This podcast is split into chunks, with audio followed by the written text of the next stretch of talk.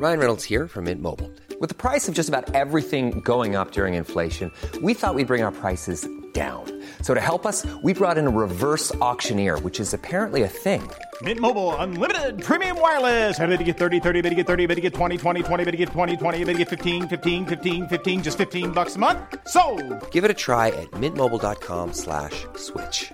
$45 upfront for three months plus taxes and fees. Promo for new customers for limited time. Unlimited more than 40 gigabytes per month. Slows. Full terms at mintmobile.com. Bienvenue, chers compagnons, sur Radio DevOps, la balado-diffusion des compagnons du DevOps. Si c'est la première fois que tu nous écoutes, abonne-toi pour ne pas rater les futurs épisodes. C'est parti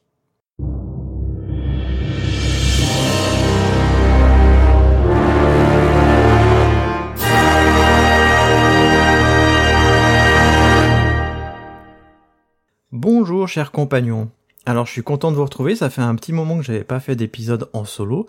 Faut dire que ce mois d'avril il est long parce qu'il y a cinq semaines, et comme il y a deux épisodes en solo par mois, bah ça fait un petit moment que j'en avais pas fait. Alors le sujet du jour c'est comment est-ce qu'on peut apprendre plus vite? Parce que euh, tu veux apprendre plus vite, on a abordé justement la veille technologique dans le précédent épisode de Radio DevOps, mais la veille c'est une chose, mais l'apprentissage ça va vraiment plus loin. Aujourd'hui dans notre métier, les technologies elles évoluent tout le temps à vitesse grand V. Il y a des nouveautés tous les ans. Comment est-ce qu'on fait pour se former à toutes ces technologies? C'est une question qu'on m'a posée. Alors, bien sûr, on peut lire les documentations officielles. C'est long, hein? Moi, c'est comme ça que j'ai appris OpenShift et Kubernetes à la dure, comme on dit. Ça m'a pris un an pour être vraiment efficace. Bon, faut dire aussi à ma décharge que je faisais les deux, c'est-à-dire l'administration de la plateforme et la partie développeur, c'est-à-dire l'écriture des manifestes, les Dockerfiles et genre de choses. Et puis les déploiements évidemment. L'autre solution c'est de lire des livres. Alors les livres c'est super parce que justement il n'y a pas grand monde qui en lit et puis ça permet d'être vraiment efficace, mais il faut les lire. Faut les intégrer, faut les mettre en pratique. Tout ça, ça prend un temps fou. Et puis le plus gros problème de ces deux méthodes, enfin en tout cas pour moi, c'est qu'on est seul. On est seul devant ses connaissances, on sait même pas par où les prendre. Parce que bon, les livres c'est bien, mais il y en a pléthore. Les nouvelles technologies, il y en a plein, lesquelles on choisit. Bon, bah, comme on veut apprendre plus vite, il faut le faire à plusieurs. C'est pour ça qu'en fait, il faut trouver un mentor. Mais un mentor, c'est quoi? Un bon mentor, c'est quelqu'un qui va vous aider à apprendre les choses, mais qui ne le fera pas à votre place. C'est quelqu'un qui a vraiment de l'avance sur vous. Et un mentor, lui, il souhaite transmettre on va pas trouver quelqu'un qui a pas vraiment envie de transmettre pour en faire un mentor, ça marchera pas. Parce que le mentor, il doit vous suivre sur le long terme. C'est un long chemin d'apprentissage qu'on va faire avec lui. Un mentor, c'est vraiment un phare pour toi. Alors qu'est-ce que peut faire un mentor pour toi? Bah déjà, il va t'aider à évaluer tes forces et tes faiblesses. Il va te montrer de nouvelles perspectives, il va t'aider à corriger tes erreurs de raisonnement. Et il va t'expliquer pourquoi, surtout pour vraiment que tu comprennes il va te donner un coup de pouce sur ta capacité à prendre des décisions. Parce que il va discuter avec toi et, t'apporter euh, des visions que tu n'avais pas forcément avant. Il va t'aider aussi à te familiariser avec les ficelles du métier, parce que si tu commences, tu les connais pas, et lui, le mentor que tu as choisi, c'est souvent quelqu'un qui a de l'expérience. Il va te présenter des ressources importantes et des références qui vont te permettre d'aller plus vite et de commencer par un bout qui aura été balisé par lui il va aussi te permettre de profiter de son expérience. Ton mentor, c'est un modèle que tu as envie de suivre. Et vraiment, il a déjà fait des erreurs, donc ne fais pas les mêmes. Écoute-le, pose-lui des questions. Je vais te raconter une histoire. Entre 2006 et 2012, je travaillais chez Casino à la production. On gérait, euh, on gérait la production de Monoprix. C'était une équipe de 15 personnes environ. Au fil du temps, tout le monde venait me voir. Tout le monde venait me voir pour des conseils techniques pointus ou comment est-ce que je pouvais faire ça en shell. À l'époque, je comprenais pas très bien euh, pourquoi les gens venaient me voir tout le temps et quelle était ma position. En fait, euh, ça me saoulait même parce que je comprenais pas à cette époque-là que j'étais en fait identifié comme un potentiel mentor par les autres membres de l'équipe. En fait, ça ça m'embêtait parce que ça me ralentissait dans mon, dans mon travail au quotidien. La position, n'était pas clairement euh, euh, connu de la hiérarchie, mais au moment où en fait on a eu une grosse migration sur notre ordonnanceur, donc un ordonnanceur c'est un outil qui permet de planifier des traitements en fonction de certains événements, de planifier des chaînes de traitement complètes, euh, de déclencher euh, par exemple la remontée des commandes après l'inventaire, etc. On changeait d'ordonnanceur à l'époque, chez Casino, on passait de, euh, de Control M à de la rue. Et en fait, il est devenu évident pour tout le monde que je devais être ce qu'on appelle maintenant le lead, le lead tech. Quelqu'un qui va guider une équipe dans cette euh, dans, ce travail. Du coup, j'ai permis d'encadrer une équipe de quatre personnes pour faire cette grosse migration. Ça nous a pris des mois. Et euh, là, la position de mentor était plus claire pour moi, même si vraiment à l'époque j'avais pas mis un mot dessus. Et elle était plus claire pour moi et pour la hiérarchie. J'étais là pour aider les gens et les encadrer. Techniquement, j'entends, hein, pas, euh, pas de manière managériale.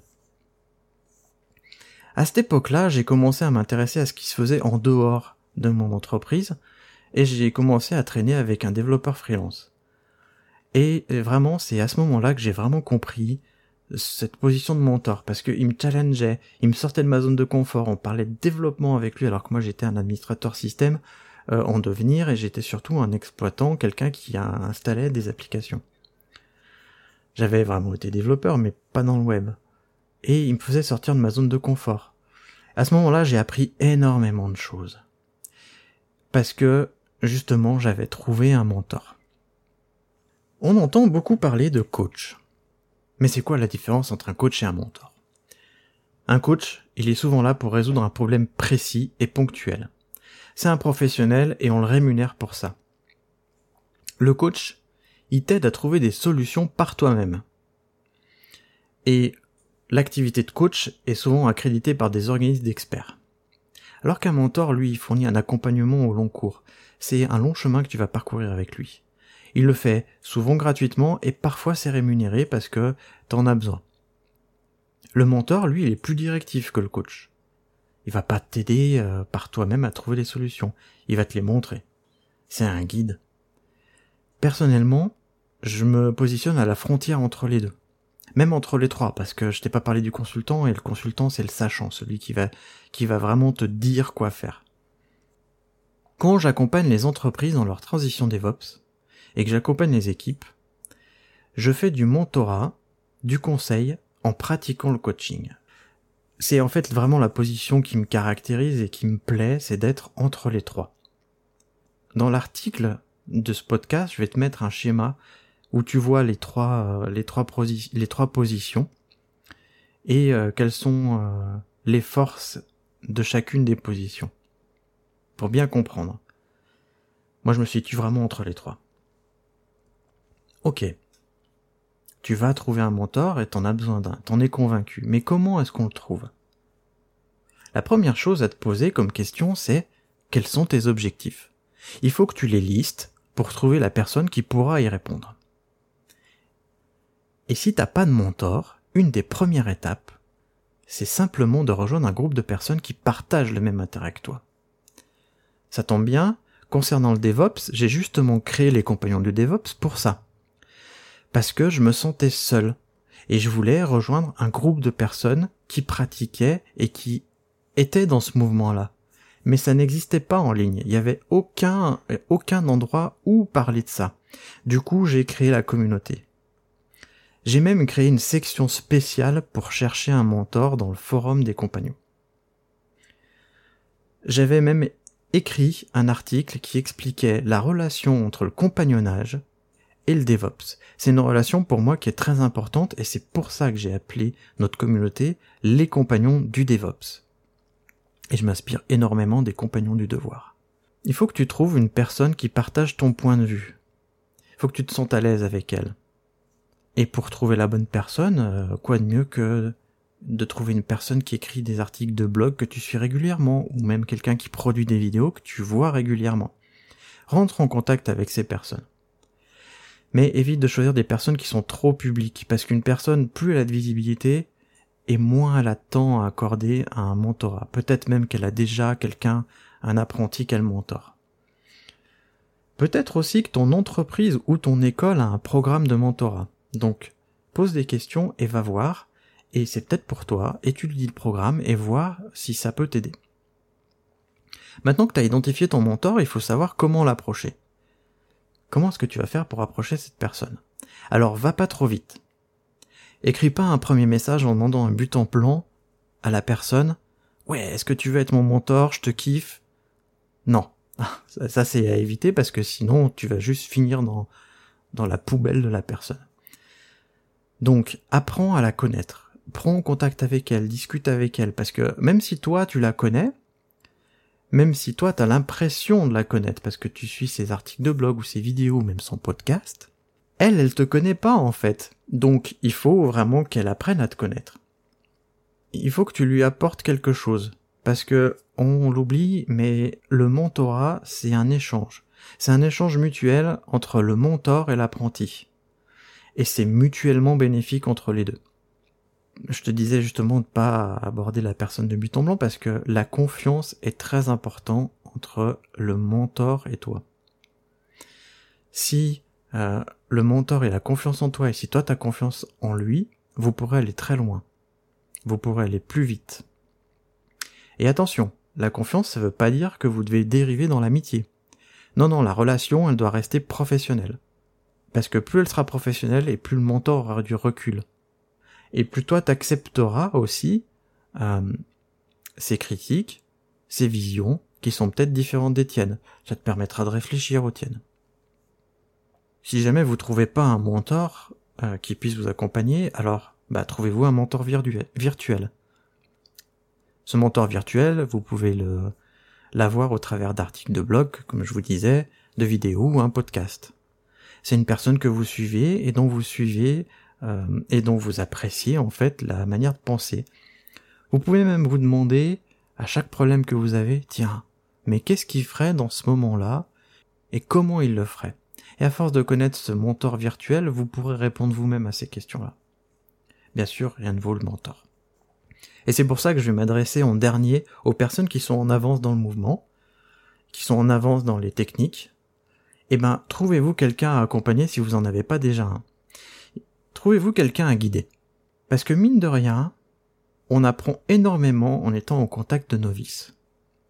Ça nous fait réfléchir sur nos acquis et ça nous questionne aussi euh, sur la manière dont on voit les choses. Et cette nouvelle manière de voir les choses qui nous a apporté par les novices, ça va nous permettre d'aller plus loin aussi. Et surtout, quand on avance, il faut toujours qu'on ait un mentor et un apprenti parce que le mentor, il va nous permettre d'aller plus vite, plus loin, et l'apprenti va nous permettre, en lui expliquant les choses, eh ben, de les renforcer dans notre cerveau. Parce qu'en expliquant une chose à quelqu'un, en expliquant un nouveau concept à quelqu'un, on l'ancre dans notre cerveau. C'est pour ça que c'est très important. Ça, je l'ai vraiment appris en accueillant un apprenti et des stagiaires au fur et à mesure de ma vie professionnelle. J'espère que cet épisode vous a plu. Et euh, si euh, si vous voulez discuter de mentorat, eh ben rejoignez-nous sur euh, la communauté des compagnons. Le lien est en description et venez en discuter. C'est vraiment un point qui me tient à cœur. Bon, je vous souhaite une bonne journée et je vous dis à très bientôt. Merci d'avoir écouté Radio DevOps. La balade de diffusion des compagnons du DevOps est produite par l'Hydra. Si l'épisode t'a plu, note-le.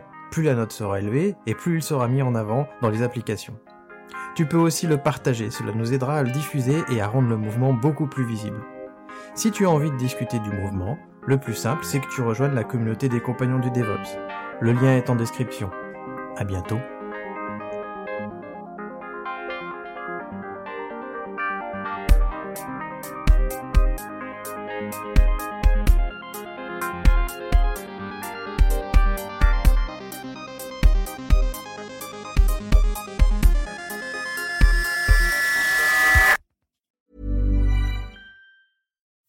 On a budget, we still deserve nice things. Quince is a place to scoop up stunning high-end goods for 50 to 80% less than similar brands. They have buttery soft cashmere sweaters starting at $50, luxurious Italian leather bags, and so much more. Plus, Quince only works with factories that use safe, ethical, and responsible manufacturing. Get the high-end goods you'll love without the high price tag with Quince. Go to quince.com slash style for free shipping and 365-day returns.